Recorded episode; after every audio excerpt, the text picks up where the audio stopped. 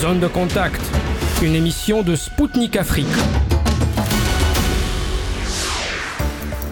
Bonjour Bamako, bienvenue sur Spoutnik Afrique.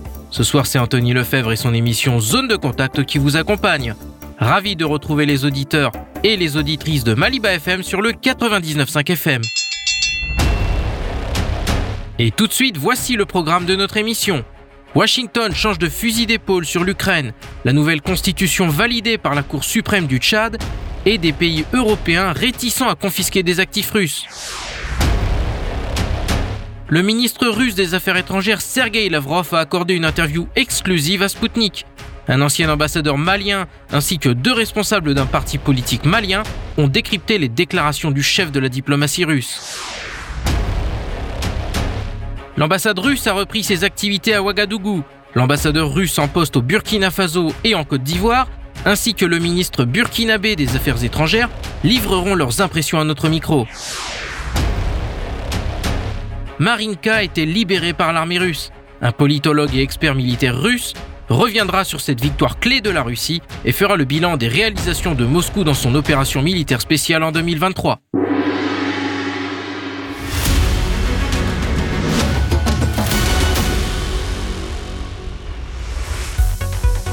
Changement de plan à Washington. La Maison-Blanche ne croit plus à une victoire totale ukrainienne face à la Russie selon Politico. Ainsi, les États-Unis se préparent à d'éventuelles négociations selon le média américain.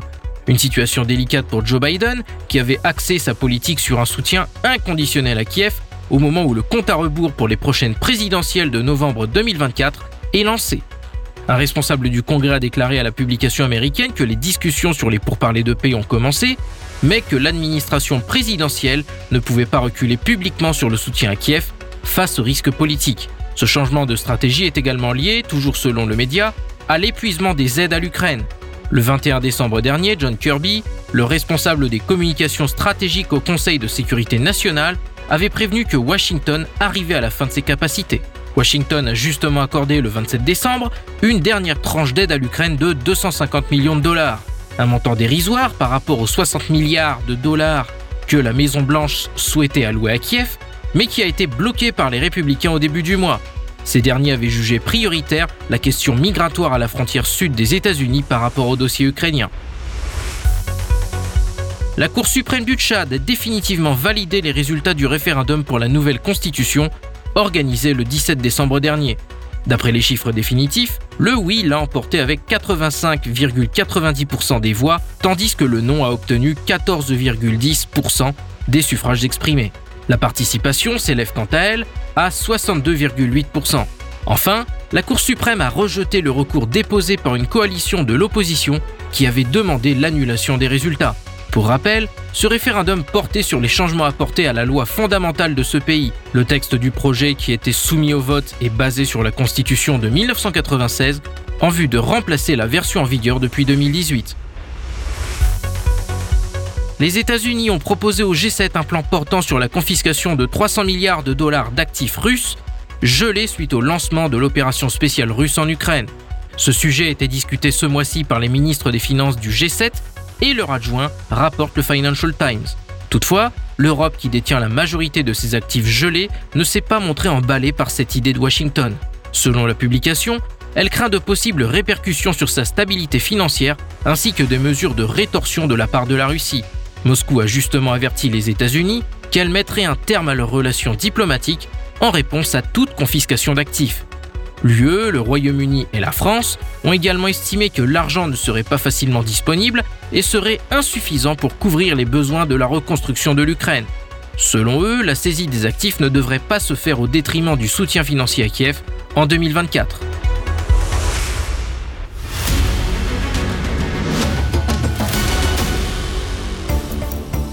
Mesdames, Messieurs, vous êtes bien à l'écoute de Spoutnik Afrique sur les ondes de Maliba FM, 99.5 FM à Bamako. Bienvenue si vous venez de nous rejoindre. Le ministre russe des Affaires étrangères, Sergei Lavrov, a accordé à Sputnik un entretien exclusif. Il est revenu sur les dossiers internationaux de l'année. Il s'agit bien entendu de l'opération spéciale russe, qui a connu ces derniers jours une nouvelle victoire des forces armées de la Fédération de Russie avec la libération de Marinka. D'autres sujets ont été abordés par le chef de la diplomatie russe. Il a notamment évoqué les BRICS Groupe composé pour rappel de la Russie, du Brésil, de l'Inde, de la Chine et de l'Afrique du Sud qui va accueillir en son sein de nouveaux membres le 1er janvier prochain. Selon M. Lavrov, des mécanismes alternatifs au dollar se développent au sein des BRICS. Il a qualifié le billet vert américain d'instrument d'influence et d'outil de changement de régime. Au micro de Sputnik Afrique, Biraim Soumaré, analyste des questions diplomatiques et stratégiques, ancien ambassadeur et conseiller diplomatique de trois présidents de la République du Mali, Oumar M. Kone, président du parti politique Bloc pour le redressement et le développement du Mali, ainsi que Agali Wele, son vice-président, ont décrypté les déclarations du chef de la diplomatie russe. Sergei Lavrov a qualifié le dollar d'outil d'ingérence et de changement de régime. D'après lui, c'est l'une des raisons qui pousse la Russie à chercher des mécanismes de paiement alternatifs. Je vous propose d'écouter les propos du ministre russe. Tout le monde est fatigué du dollar qui devient un instrument d'influence et un instrument pour saper les positions légitimes des pays de différentes régions, ainsi qu'un instrument d'ingérence dans les affaires intérieures et de changement de régime. À propos, le président Lula a proposé de penser au procédé de paiement alternatif pour toute l'Amérique latine. Mais en complément à cette initiative régionale, il y a encore des propositions globales que les BRICS élaborent. Et au prochain sommet, en octobre 2024, à Kazan, les ministères des Finances et les banques centrales doivent présenter une proposition de ce genre. Monsieur Soumaré, êtes-vous d'accord avec cette affirmation et comment l'Afrique ressent-elle les conséquences négatives du système financier actuel? Et a-t-on besoin de réformes selon vous? C'est plus euh, un constat que d'affirmation du, ministre des Affaires étrangères. Effectivement, euh, depuis les accords de Bretton Woods, maintenant, et même un, peu plus avant, c'est le dollar qui est, la monnaie de réserve et tout se fait en fonction de ça.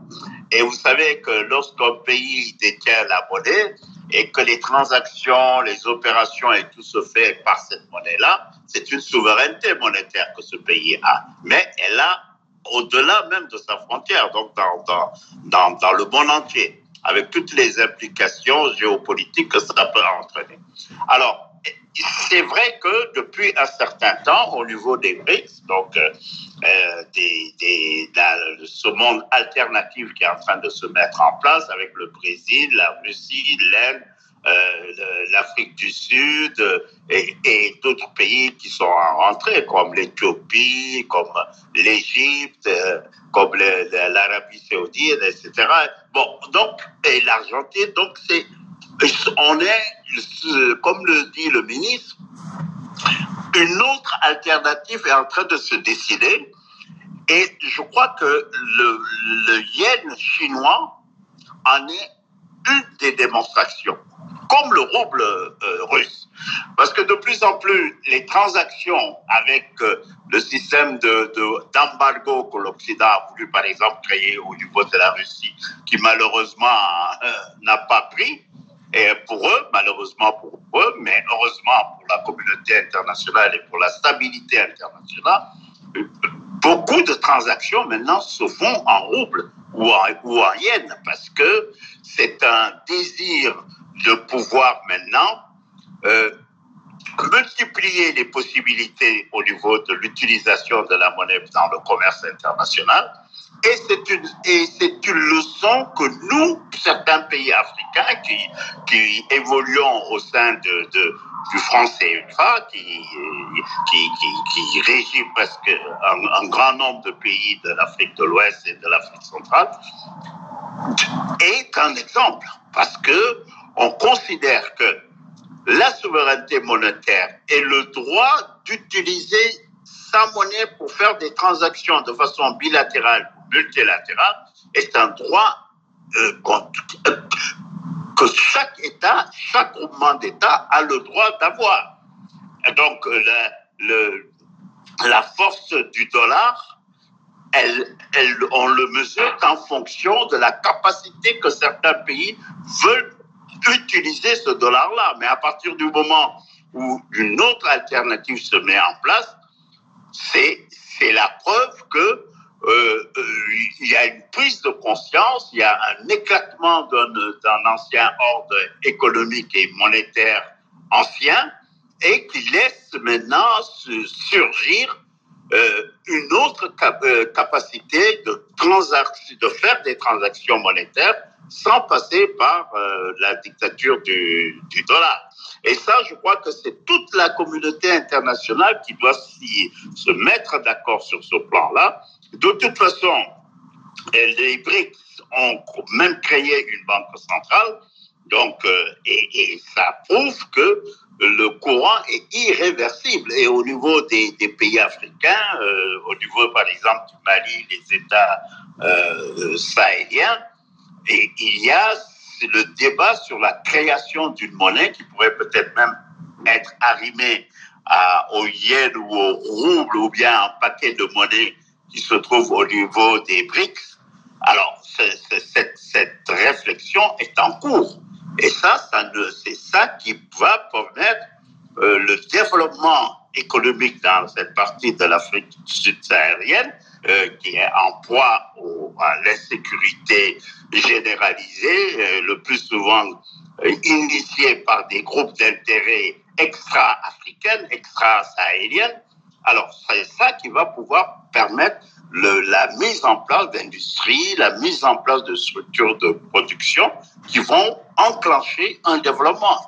Tant qu'une monnaie est, tant qu'une monnaie n'est pas maîtrisée par un pays, il est illusoire de penser à un développement, il est illusoire de penser à une souveraineté totale et il est illusoire de croire que des pressions et des répercussions ne peuvent pas se faire dans ce pays-là. Et vous, Monsieur Connet, que pensez-vous des propos de Monsieur Lavrov sur le dollar? Euh, Je suis d'accord avec, euh, nous partageons le mécanisme financier euh, présenté par les BRICS, qui pour nous est un système alternatif moins contraignant pour l'Afrique et correspond à notre vision basée sur une économie multipolaire, hein, suivant le principe du gagnant-gagnant. Donc, nous, nous privilégions euh, le, la, le, point de vue des BRICS hein, pour euh, la, la, diversité en tenant compte des spécificités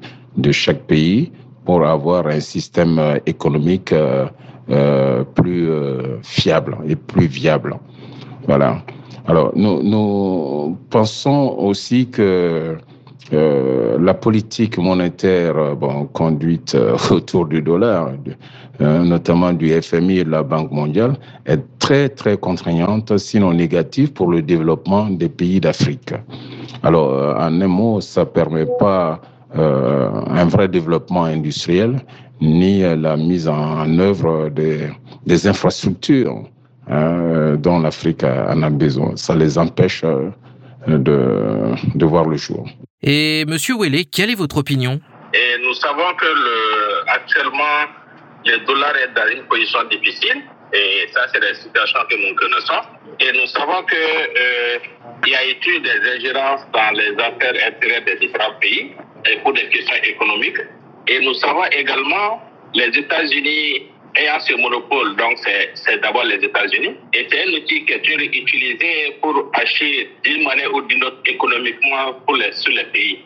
Et c'est un élément important, un facteur dominant pour une économie. Et le dollar a été à la limite imposé. Si c'est imposé, ça veut dire forcément, cette imposition va agir sur les différents pays. Et on peut toujours l'utiliser et en fait, et ça a été toujours fait comme ça, de faire en sorte que le dollar puisse être à un niveau vraiment dominant. Et toutes les stratégies sont développées et maintenues par rapport à cette stratégie. De façon générale, on a constaté assez de guerres dans le monde et ces guerres sont souvent entretenues, soutenues et par les puissances, et précisément par les États-Unis. Il y a eu tellement de guerres où les États-Unis ont intervenu et quand tu regardes derrière, c'est juste des questions économiques, c'est pour des questions de, de monnaie, même si on ne le dit pas. Et c'est des situations qui sont réelles donc, à la date d'aujourd'hui, nous avons toutes les preuves que la monnaie est utilisée pour dominer et gérer les différentes affaires au niveau des pays. Même dans la sous-région africaine, c'est ce que nous constatons. Avec le franc CFA, c'est une ingérence économique. Donc, c'est la même chose que le dollar. Et c'est pourquoi il faudra que les gens réfléchissent. Et par rapport à ce qui vient être affirmé, et je suis vraiment, je confirme par rapport à ce qui a été dit par l'Europe. Quand nous regardons et nous sommes sous le poids du système financier existant, et surtout les pays du Sud, surtout les pays africains. Et Pourquoi? Parce que ce système financier est dominé par certaines institutions, et comme la Banque mondiale, les FMI, bref.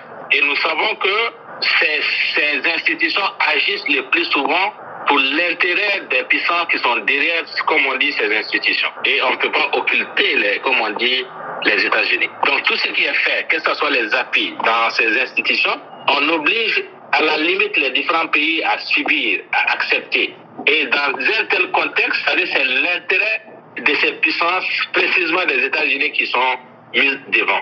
Et ces effets sont prévisibles partout et sont même visibles. Et nous avons des réformes dans nos différents pays. La réforme de l'éducation, où on a demandé aux gens d'être à la retraite anticipée, l'exemple, à l'époque, en son temps, et, et qui a été catastrophique dans nos différents pays. Et nous sommes tous dans ces conséquences. Et c'est fait savamment orchestré. Moi, je le dis tout le temps. Je dis c'est, fait exprès, c'est pour nous mettre en retard, etc., etc. C'est pour juste leur domination, leur propre domination et qui dégage des stratégies et on impose par rapport à certaines acquisitions, avoir certaines facilités par rapport à ces institutions. Et aujourd'hui, l'Afrique, les pays du Sud sont sous ce poids, effectivement. Et ce qui veut dire qu'il faut une alternative qui est obligatoire, qui est indiscutable, qui est incontournable. Et c'est pourquoi tous les pays du Sud doivent réfléchir. Qu'est-ce qu'il faut? Quelle est une stratégie qu'il faut adopter pour que les uns et les autres puissent retrouver leurs valeurs réelles pour qu'ils ne soient pas sous la domination d'un autre poids économique, pour qu'il y ait un équilibre, pour qu'il y ait une justice, pour qu'il y ait plus d'équité dans la gestion de ce monde. Et cette alternative est déjà amorcée parce qu'il y a beaucoup de pays qui sont dans cette réflexion. Et même dans les pays du Sud comme les nôtres, déjà on pense à la création des monnaies, même si on ne le dit pas officiellement. Tout le monde demande, tout le monde réclame. Et cette impulsion étant donnée, et c'est sûr, les gens vont se retrouver pour aller à cette alternative qui est, qui est même euh, indiscutable à la date d'aujourd'hui. Monsieur connaît la stratégie occidentale visant à infliger une défaite stratégique à la Russie a lamentablement échoué, a dit M. Lavrov. Comment est-ce que cette perte de l'Occident est vue en Afrique? En effet, la stratégie occidentale à défaire la Russie à travers le conflit entre la Russie et l'Ukraine, nous pensons que cette stratégie a échoué. Et les échanges euh, commerciaux entre la Russie et la Chine ont augmenté en 2023 de 30%. Alors de là, nous pouvons nous poser la question au détriment de qui? Donc euh, ça a mené à un déséquilibre euh, même euh, envers ces pays euh, occidentaux, hein, qui, je pense aussi, euh, souffrent de ce unilatéralisme envers l'Ukraine. Bon, eux-mêmes, ils en payent les pots cassés quelque part. Et vous, Monsieur Ouellet, comment voyez-vous depuis l'Afrique cet échec de l'Occident? Quand vous regardez, l'Afrique n'a pas un parcours aujourd'hui spectaculaire ni luisant. Et les gens, tous les problèmes, c'est en Afrique. Quand on prend un problème, c'est toujours de l'Afrique. Et tous les mots sont en Afrique. Or, l'Afrique est un continent vachement riche, qui rigole assez de ressources. Et c'est valable pour beaucoup de pays du Sud. Et aujourd'hui, la, la, la, je dis bien le déclin de l'Occident, je le dis comme ça, le déclin de l'Occident qui est amorcé et qui va continuer de façon vertigineuse est appréciable par tous ceux qui sont, qui ont les soucis de voir leur économie s'épanouir, qui ont les soucis de s'épanouir, qui ont les soucis d'avoir plus de souveraineté et d'autorité, d'autonomie, ont ce sentiment de satisfaction. Parce qu'avec cette défaite, on espère avoir un nouveau équilibre mondial. On espère avoir un nouveau élan pour les gens qui ont été opprimés, qui ont été, qui ont été bradés, des gens qui ont été, où on a volé même les richesses. Et ces pays, tous ceux qui ont conscience, espèrent que ce déclin, cette défaite soit une réalité confirmée sur tout l'échiquier, l'échiquier mondial. Et aujourd'hui, personnellement, je suis très fier, je suis très content que cette descente vertigineuse du déclin de l'Occident par rapport à beaucoup de secteurs s'affirme pour que nous, nous puissions émerger. Et sans cela, on n'a pas d'autres opportunités parce que c'est eux qui nous mettent dans cette stratégie de domination. Et malheureusement, les stratégies mises en place, ils ne se rendent pas compte et ils pensent être toujours à l'avant, à l'avant-garde. Et malheureusement, les erreurs viennent d'eux-mêmes. Parce qu'aujourd'hui, tout ce qu'ils font vont à l'encontre de leurs propres intérêts les sanctions prises par-ci par-là contre tel tel État, malheureusement, retournent encore le retour à l'envoyeur. Ceux qui sont sanctionnés, ceux qui, qui, qui, qui, ont l'impact positif de la sanction. Et on a constaté sur tous les secteurs aujourd'hui, que ce soit les sanctions contre la Russie, que ce soit les sanctions contre nous, les pays qui sont au niveau de l'Afrique de l'Ouest, le Mali, le Burkina, aujourd'hui, c'est une fierté, tout le monde est content, tout le monde est, fier d'avoir les différentes autorités qui sont là, même si on pense qu'ils sont dans, une, euh, dans un changement anticonstitutionnel, mais c'est un changement positif et c'est une, déviation positive qui va, qui va se répliquer dans toute la sous-région. On n'a même pas le choix. Parce que tous les peuples ont conscience, tous les peuples apprécient ce qui se fait dans ces trois pays. Et vous allez voir, il y aura un, un virement de changement dans les, dans les 24 mois qui vont suivre. C'est même incontestable. Sent déjà des embryons de tension dans certains pays. Et vous allez voir, il y aura des changements vraiment. Et le pôle attractif maintenant aujourd'hui, c'est le pôle russe qui a plus de chimotactisme avec les autres, qui a plus d'attraction. La Russie est mieux vue dans tous les secteurs. Le leadership de la Russie est dominant. Le leadership de, de, Poutine est dominant. Et Poutine est une exception, qu'on le dise ou pas. On a toujours voulu l'abattre et ils vont toujours échouer parce qu'il a plus de stratégie, il a, il a Dieu dans le système, il connaît plus d'astuces et il va s'en sortir, il va aider les autres pays à émerger. Monsieur Soumaré, comment analysez-vous ce camouflet occidental face à la Russie? Dans le long terme, dans le court et dans le long terme, la politique de sanctions, où est-ce qu'elle puisse être menée, est un échec. Ça ne marche pas. Parce que l'interdépendance économique, ce n'est pas un, un, une vue d'esprit, c'est un constat réel. Notre pays, le Mali, nous avons nous aussi vécu cette politique-là, même si c'est enlevé de façon partielle les sanctions. Mais la plupart de notre, plus de 60% de notre commerce, nous le faisons avec des pays qui nous entourent. Et une sanction, ça retourne sur eux immanquablement. Alors c'est le même cas qu'avec la, Russie. La Russie est, le nerf de l'économie mondiale, c'est l'énergie. Sans énergie, je ne vois pas ce qu'on peut bien, faire. Donc, et, et le blé, ça, c'est quelque chose de fondamental. Alors, on ne peut pas euh, accuser la Russie de certaines, d'être de, euh, expansionniste, d'être des, des choses comme ça, et employer une politique de sanctions qui est presque j'allais sans, sans aller trop loin, qui était qui est par rapport aux populations, c'est extraordinairement euh, inefficace et puis dangereux. Et ensuite venir comme ça euh, se plaindre que euh, la situation économique en Occident difficile, comme, comme le font certains hommes politiques euh, occidentaux, qui sont d'ailleurs très lucides euh, par rapport à, à cette politique qui, qui ne tient pas. Selon Sergei Lavrov dans les affaires mondiales, la Russie va mettre progressivement en œuvre la culture des BRICS, dont un des piliers est la multipolarité. Écoutons tout de suite cet extrait de l'interview.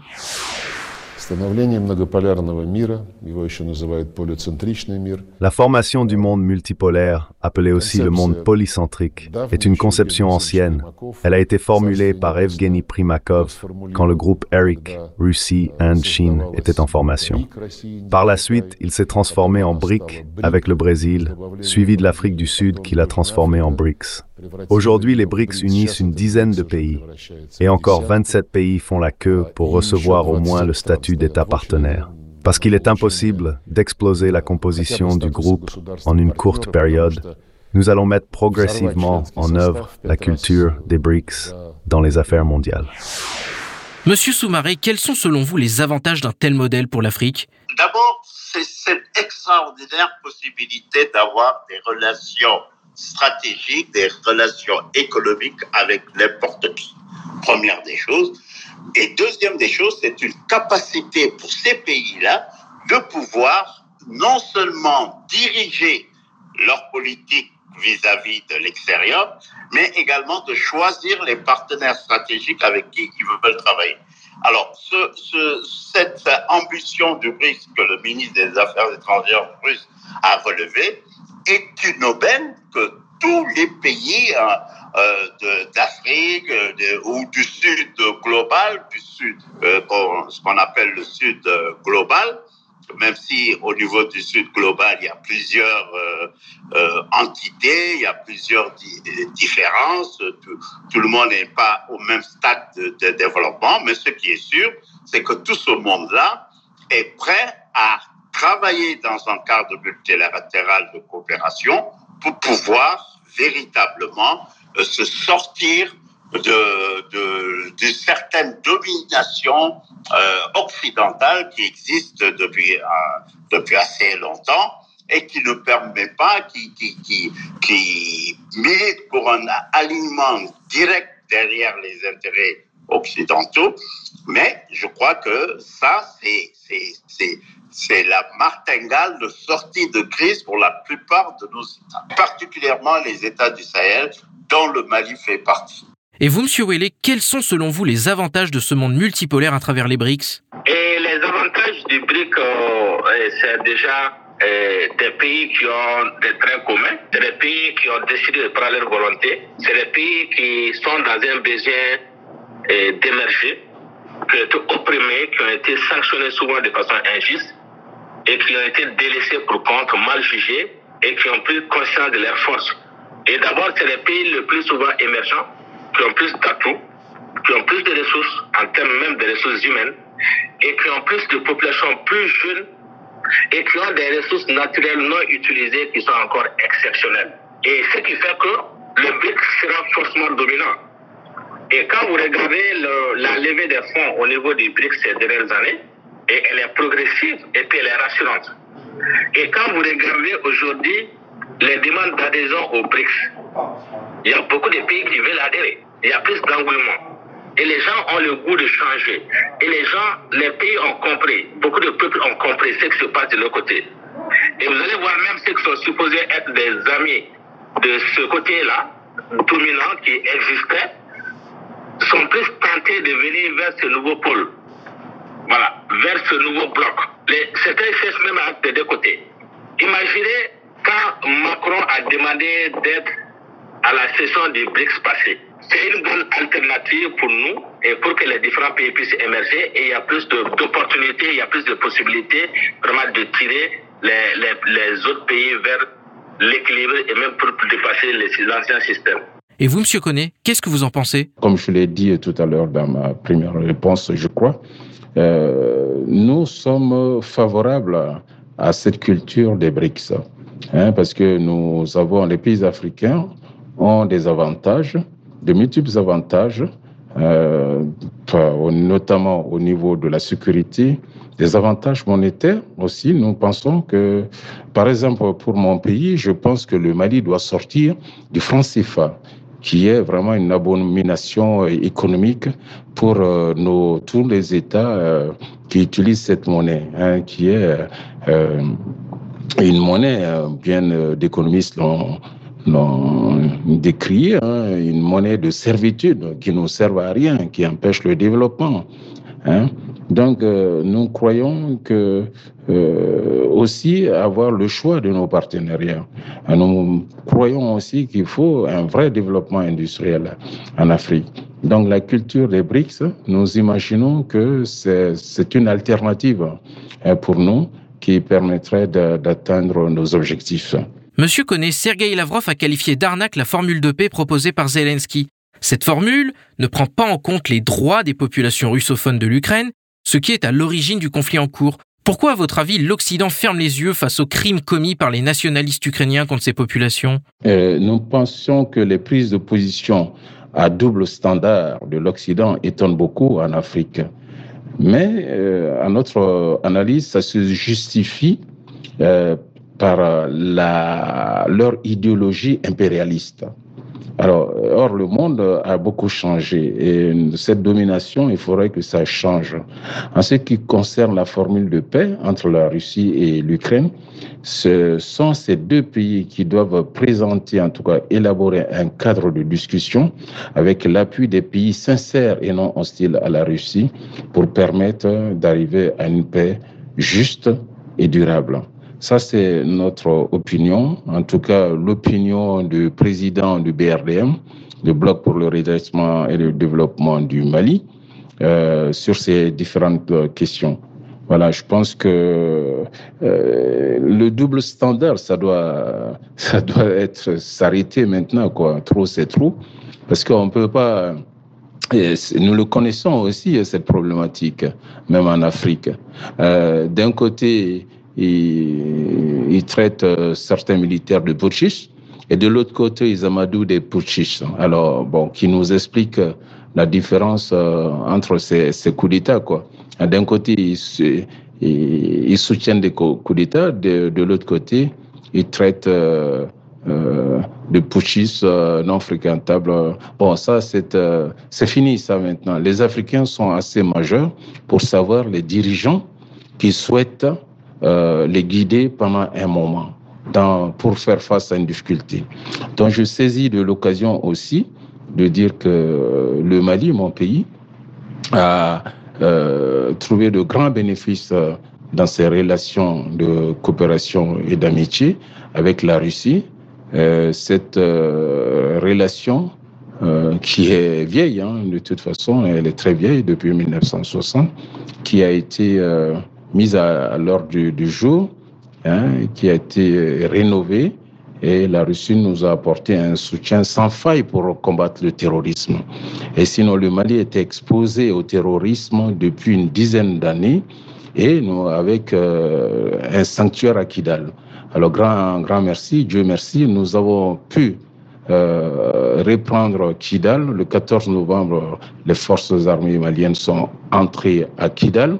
Et euh, c'est curieusement, ces terroristes, ils ont fui euh, vers l'Algérie cette fois-ci. Alors, donc c'est ça aussi euh, que nous souhaitons avoir de vrais amis hein, euh, qui nous aident, avec qui on peut avoir euh, la confiance pour euh, traiter nos, nos, problèmes. Voilà, donc nous sommes très très fiers et nous félicitons la Fédération de Russie, de Russie pour son amitié non conditionnée hein, de, de nous, nous, avoir pu euh, rétablir. Nous allons maintenant vers la stabilité du pays, d'avoir compris notre vision et d'être un ami sincère.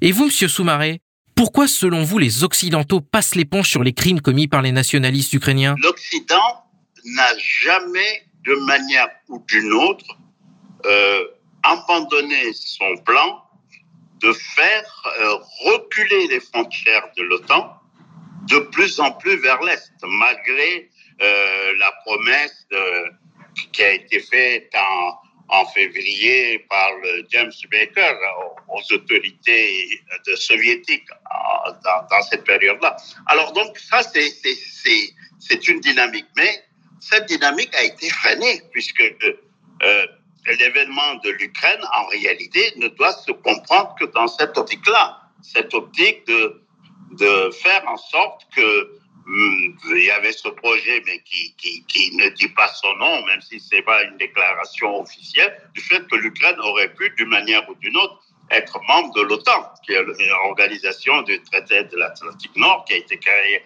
en 49. Et, et, et donc, moi, je crois que c'est ça d'abord la dynamique. La seconde dynamique, c'est véritablement le plan de, de, du dirigeant ukrainien est difficilement euh, soutenable du point de vue non seulement historique, mais du point de vue géostratégique. Alors, du point de vue géostratégique, on l'a dit, hein, c'est cette volonté de vouloir étendre les frontières de l'OTAN, mais du point de vue historique, y a, y a, on ne peut pas. Rappelez-vous, hein, la, la Russie pure c'est l'Ukraine. L'Ukraine peut même être, revendiquée de façon totale par la Russie.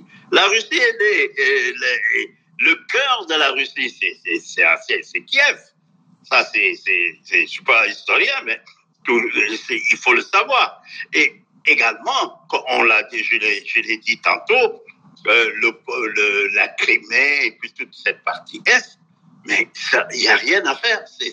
C'est d'abord, c'est la grande majorité, c'est des populations russophones. On parle d'ailleurs le russe. On ne peut pas euh, euh, interdire aux gens de parler russe. Ils sont majoritaires. Il y a eu un référendum et également la Crimée. Alors là, ça c'est autre chose. C'est une très très très longue histoire qui nous ramène jusqu'à Catherine II, hein, la reine Catherine II. Alors donc je crois que là euh, véritablement le plan de rechange euh, du président, enfin du président ukrainien, me paraît difficilement envisageable du point de vue pratico-pratique. Donc, euh, il y a des données stratégiques et des données historiques. On ne peut pas en faire l'économie. Même s'ils ne le disent pas euh, tout haut, d'ailleurs, on sent bien une certaine euh, gêne. Hein. Bon, c'est vrai qu'il y a des vats en guerre au niveau de l'Occident, certains pays avec qui sont en concurrence hégémonique directe avec la Russie. Donc, vous, vous, voyez à qui je veux faire allusion, c'est les États-Unis euh, et certains autres euh, pays qui, qui suivent carrément aveuglément les États-Unis, comme certains pays comme la Pologne et certains pays au niveau de l'Est européen. Mais le réalisme, parce que ça existe au sein même de ces, de ces États, il y a des, des, des, des centres de recherche, des intellectuels qui, qui, qui, qui sont convaincus que c'est pas là la, la, la solution. Et je suis sûr que dans le long terme, ça je vous l'affirme. D'ailleurs, il y a certains pays comme certains pays qui ont proposé comme plan de sortie euh, de laisser la partie Est, là, le Donbass et tout ça, la Crimée, tout ça à la, Russie, parce que c'était normal, et pour, pour trouver une solution. Hein, même, même les Turcs ont, expriment quelques nuances. Bon, mais ça, c'est clair que la volonté du président Poutine est, véritablement de recouvrer son, euh, son, son, unité euh, stratégique, son unité géopolitique. Et ça, c'est le droit de tout chef d'État euh, d'un pays que de répondre aux aspirations profondes de son, de son peuple. Hein. Alors, donc, je crois que c'est pas, on ne doit pas se faire des illusions à ce sujet-là. C'est le plan du euh, ukrainien ne tient pas et ne peut pas tenir la route. Ça, et l'histoire nous le dira rapidement. Hein, dans l'avenir nous le dira. J'ai la forte conviction que, que, que les choses vont aller dans le sens qu'ils n'attendent pas du tout. Hein Donc voilà, je ne crois pas du tout à ce plan-là. Et vous, Monsieur Welle, qu'est-ce que vous pensez de cette attitude des Occidentaux? Et, De façon générale, vous savez, ce qu'on a constaté, même de loin, on a constaté que les, les Occidentaux, en fait, défendent leurs propres intérêts. Le fait qu'ils n'en parlent pas, qu'ils ferment les yeux, c'est parce que c'est ce qui peut-être c'est leur choix, c'est leur position. Et si c'est leur position, ils ne peuvent pas prendre une position contraire. Et ils vont aller dans la logique, soit de, ne pas en parler, soit de ne pas en débattre. Et c'est la même situation au Mali. Je prends l'exemple quand l'armée malienne a pris Kidal. On, on devrait féliciter les, les Mali, on devrait faire en sorte que les gens. Mais personne, c'est un silence radio. C'est parce que ce qui se passe à Kidal, c'est les gens qui sont derrière. Ils sont toujours comme ça. Ceux qui ne sont pas dans leur intérêt, ils n'en parlent pas. Et c'est la situation réelle. Parce qu'ils sont complices probablement de la situation. Ils ne peuvent pas être contents de leur défaite. Ils ne peuvent pas manifester leur, leur faiblesse. Ils ne peuvent pas faire voir les côtés négatifs de leurs actions. Ils vont tous les camoufler. Et ils ont été toujours comme ça dans tout ce qu'ils font. C'était Biraim Soumaré, analyste des questions diplomatiques et stratégiques ancien ambassadeur et conseiller diplomatique de trois présidents de la République du Mali, Oumar MC Kone, président du parti politique Bloc pour le redressement et le développement du Mali, ainsi que Agali Wele, son vice-président pour Sputnik Afrique. Ils ont décrypté les déclarations de Sergei Lavrov à l'occasion d'une interview accordée à Sputnik.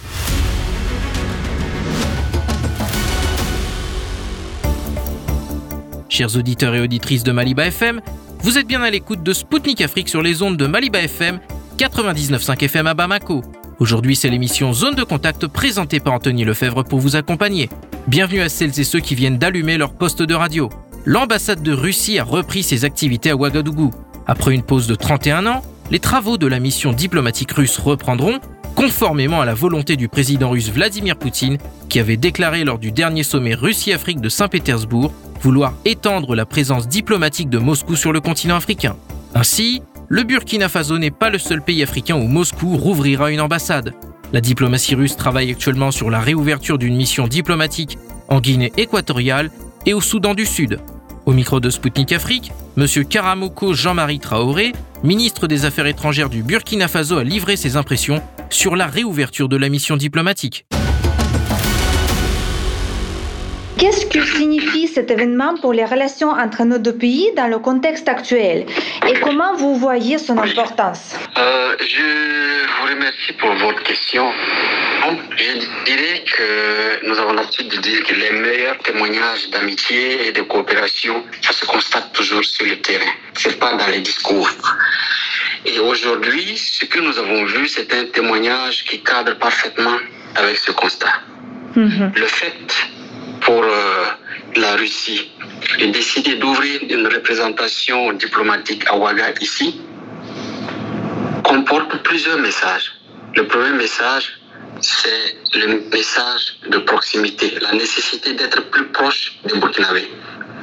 Le deuxième message, c'est celui de se mettre à la disposition des Burkinabés, donc de maintenir un dialogue euh, consistant, permanent pour qu'on puisse se comprendre au jour le jour.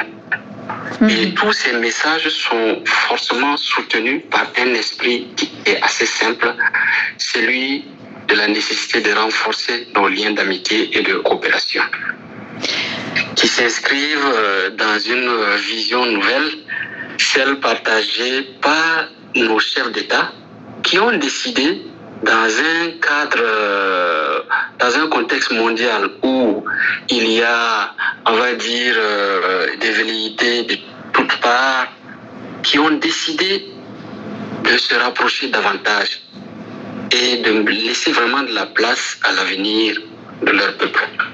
Donc pour nous aujourd'hui, c'est un témoignage fort de, du renforcement des relations diplomatiques entre le Burkina Faso et la Russie, qui reste un partenaire véritablement stratégique pour nous. Merci beaucoup, Monsieur le Ministre. Et comment cette rouverture, à votre avis, va faciliter les contacts entre Ouagadougou et Moscou? Alors, comme je l'ai dit, lorsque vous êtes, euh, vous avez juste euh, quelques minutes à faire pour atteindre la chancellerie, mm-hmm. C'est différent de lorsque vous devez prendre un vol pour aller jusqu'à Abidjan. Il y a des choses qu'on peut se dire de vive voix et cette proximité fait que les portes du ministère des Affaires étrangères ici resteront ouvertes aux diplomates de, la chancellerie, les portes de l'ensemble des ministères techniques qui sont à portée de main. Et donc, ça facilite d'abord le traitement des dossiers. Ça nous permet d'aller avec diligence, et le faire dans un temps record, comme je le dis, sous la transition tout est urgent, il faut aller vite. Et pour aller vite, il faut être en contact permanent. Donc, le problème de la distance est réglé déjà à travers cette proximité-là. Deuxièmement, comme je l'ai dit, ça montre que nous, nous essayons d'être le plus proche possible. Le fait qu'il y ait des diplomates sur place ici, ça leur donne la possibilité de mieux comprendre le contexte dans lequel nous sommes. Lorsque les fonctionnaires feront leur rapport, ce ne sera pas sur la base de ce qu'ils ont lu, mais ce sera sur la base de ce qu'ils ont vécu. Ils verront le soleil se lever, se coucher avec nous. Ils sentiront les parfums des rues avec nous. Ils verront les gens rire, pleurer, danser avec nous. Et ça, ça change beaucoup dans les relations d'amitié et de coopération. Donc, pour moi, nous sommes en train de nous inscrire véritablement dans des relations vraies et soutenues. Ah, merci beaucoup pour ces mots sincères. Et vous savez qu'aujourd'hui, ministre des Affaires étrangères russe, Sergei Lavrov, euh, il, a, dit que la formation d'un monde multipolaire est, une des tendances majeures aujourd'hui. Euh, et en quoi l'ouverture de l'ambassade russe au Burkina Faso reflète-t-elle cette tendance? Et est-ce que la multipolarité est-elle nécessaire et imminente selon vous? Bien sûr, La multipolarité, par définition, suppose qu'on reconnaisse les capacités d'autres pays à se hisser sur la scène internationale. Et cette position est défendue par euh, la Russie et soutenue par le Burkina Faso. Il n'est pas concevable que nous soyons dans un monde à plus pratiquement 200 pays, à plus de 7 milliards d'habitants, et que le monopole soit concentré entre les mains d'un seul pays qui en constitue le pôle. Non, il faut sortir de cet engrenage pour permettre la pleine expression des capacités de chacun des pays autour des différents pôles qui vont se constituer. Donc la démarche que nous soutenons et qui est celle de la vision qui transparaît justement dans le discours du ministre Lavrov, c'est de dire qu'il n'est pas juste de confiner des pays sous le dictat de certains qui ont eu la chance de s'épanouir bien avant. Et le Burkina Faso s'accommodera de cette multipolarité en revendiquant sa pleine souveraineté, celle de lier des alliances avec qui il veut, celle de penser son avenir, de mobiliser les ressources pour l'atteinte de ses objectifs et d'évaluer. Donc nous sommes tout à fait à l'aise avec euh, cette relation qui, comme je le dis, nous donne plus d'espace. Et la multipolarité, c'est une réalité. Et, et fermer les yeux là-dessus, c'est refuser d'accepter la course du monde. Et merci beaucoup, Monsieur le Ministre. Vous savez qu'il y a l'année 2024 qui est devant nous. Donc, comment vous voyez euh, l'année 2024 pour nos relations bilatérales entre nos euh, deux pays et à quoi faut-il s'attendre? Alors, je vois l'année 2004 avec beaucoup d'espoir et d'attente. Espoir parce que la Russie soutient le Burkina Faso dans sa lutte contre le terrorisme. L'année 2024, pour nous, doit être une année de retour à la paix. Et qui dit retour à la paix dit reprise de la croissance. Donc nous avons des paliers à franchir ensemble. Le premier palier, c'est celle de l'urgence et de l'humanitaire que nous sommes en train d'achever avec le soutien de la Russie. Et ce palier doit ouvrir les portes sur une nouvelle dynamique qui est celle du business, celle de créer les conditions pour que les deux économies puissent euh, mutuellement partager leurs acquis et nous permettre d'avancer. Donc je dirais que l'année 2024, pour moi, c'est l'année de l'envol réel de notre coopération qui va au-delà de la gestion des crises et qui doit s'inscrire dans une dynamique de développement partagé. Merci beaucoup. Et la dernière question de notre interview, euh, pourriez-vous dresser, s'il vous plaît, un court bilan de l'année 2023 pour les relations russo-burkinabé? Quelles réalisations ont été les plus importantes?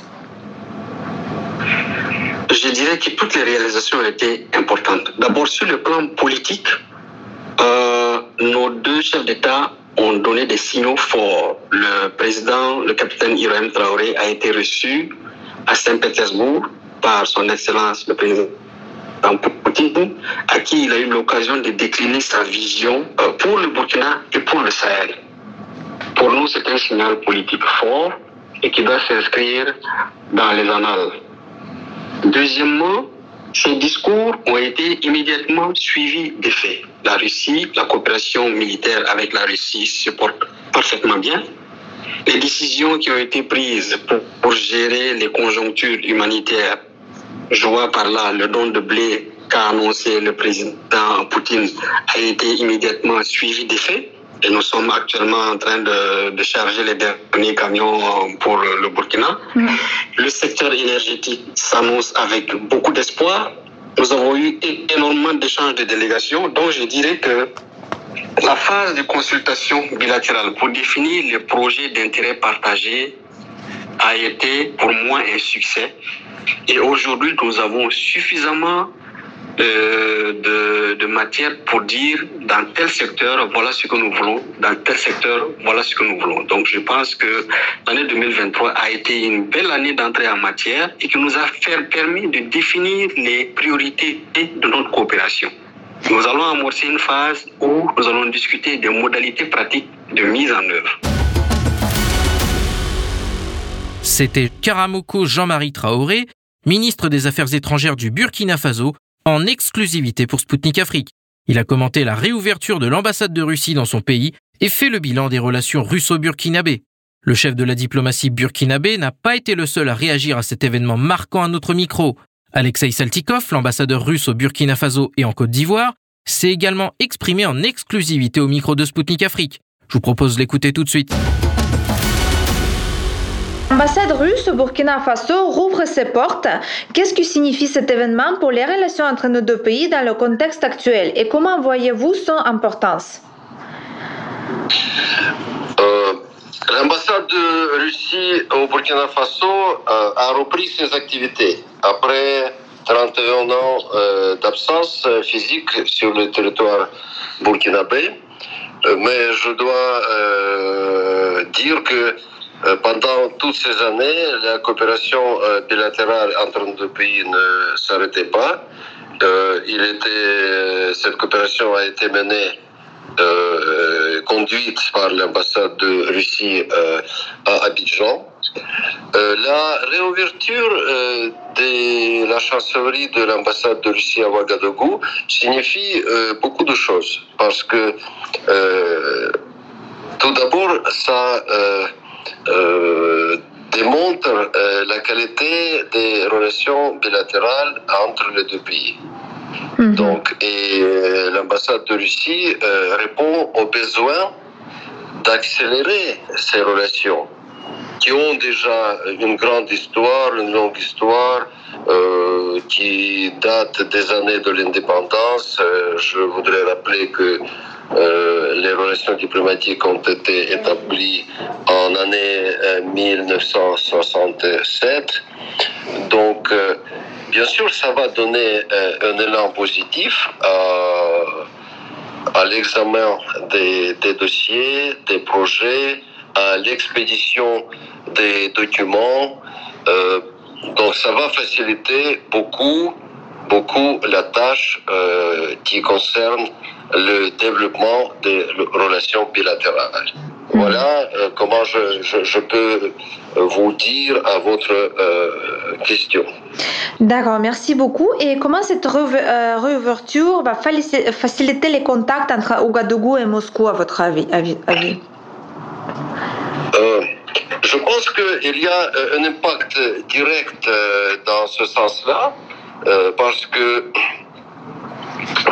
la présence diplomatique sur un territoire euh, n'est-ce pas, euh, facilite toujours les contacts. Donc, euh, tout d'abord, on, va diminuer l'importance ou l'absence de l'absence de, de, section consulaire parce que il faut livrer les visas. Bon, là, il y aura la section consulaire qui va s'en occuper. C'est pas la peine de faire expédier le document pour les visas à Abidjan. Ça prend du temps. Donc, euh, bien sûr que ça va faciliter les contacts.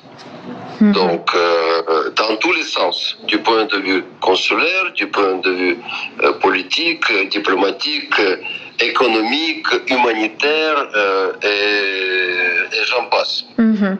Et comment voyez-vous l'année 2024 pour nos relations bilatérales? À quoi faut-il s'attendre à votre avis? L'année en cours, en juillet dernier, il y a eu le sommet Deuxième sommet euh, Russie-Afrique euh, qui s'est tenu à Saint-Pétersbourg. Euh, comme vous le savez, il y a eu une rencontre entre le président de la Fédération de Russie, Vladimir Poutine, mm. et le président de la transition du Burkina Faso, Ibrahim Traoré. Mm. Pendant cette rencontre, il y a eu beaucoup de questions qui ont été discutées et je suis sûr que l'année prochaine, on doit euh, penser à mettre en exécution les questions qui ont été euh, discutées entre les deux chefs d'État. Donc ça, c'est la priorité. Il y a eu plusieurs euh, domaines qui ont été touchés. dans le domaine économique, militaire, politique, humanitaire. Donc, il y a eu euh, des, décisions entre les deux chefs d'État et maintenant c'est l'ambassade qui va s'atteler à euh, donner une impulsion à ce que ces décisions soient euh, abouties à des résultats concrets dans les relations bilatérales. C'était Alexei Saltikov, ambassadeur russe au Burkina Faso et en Côte d'Ivoire pour Sputnik Afrique. Il nous a livré ses impressions suite à la réouverture d'une ambassade russe au Burkina Faso.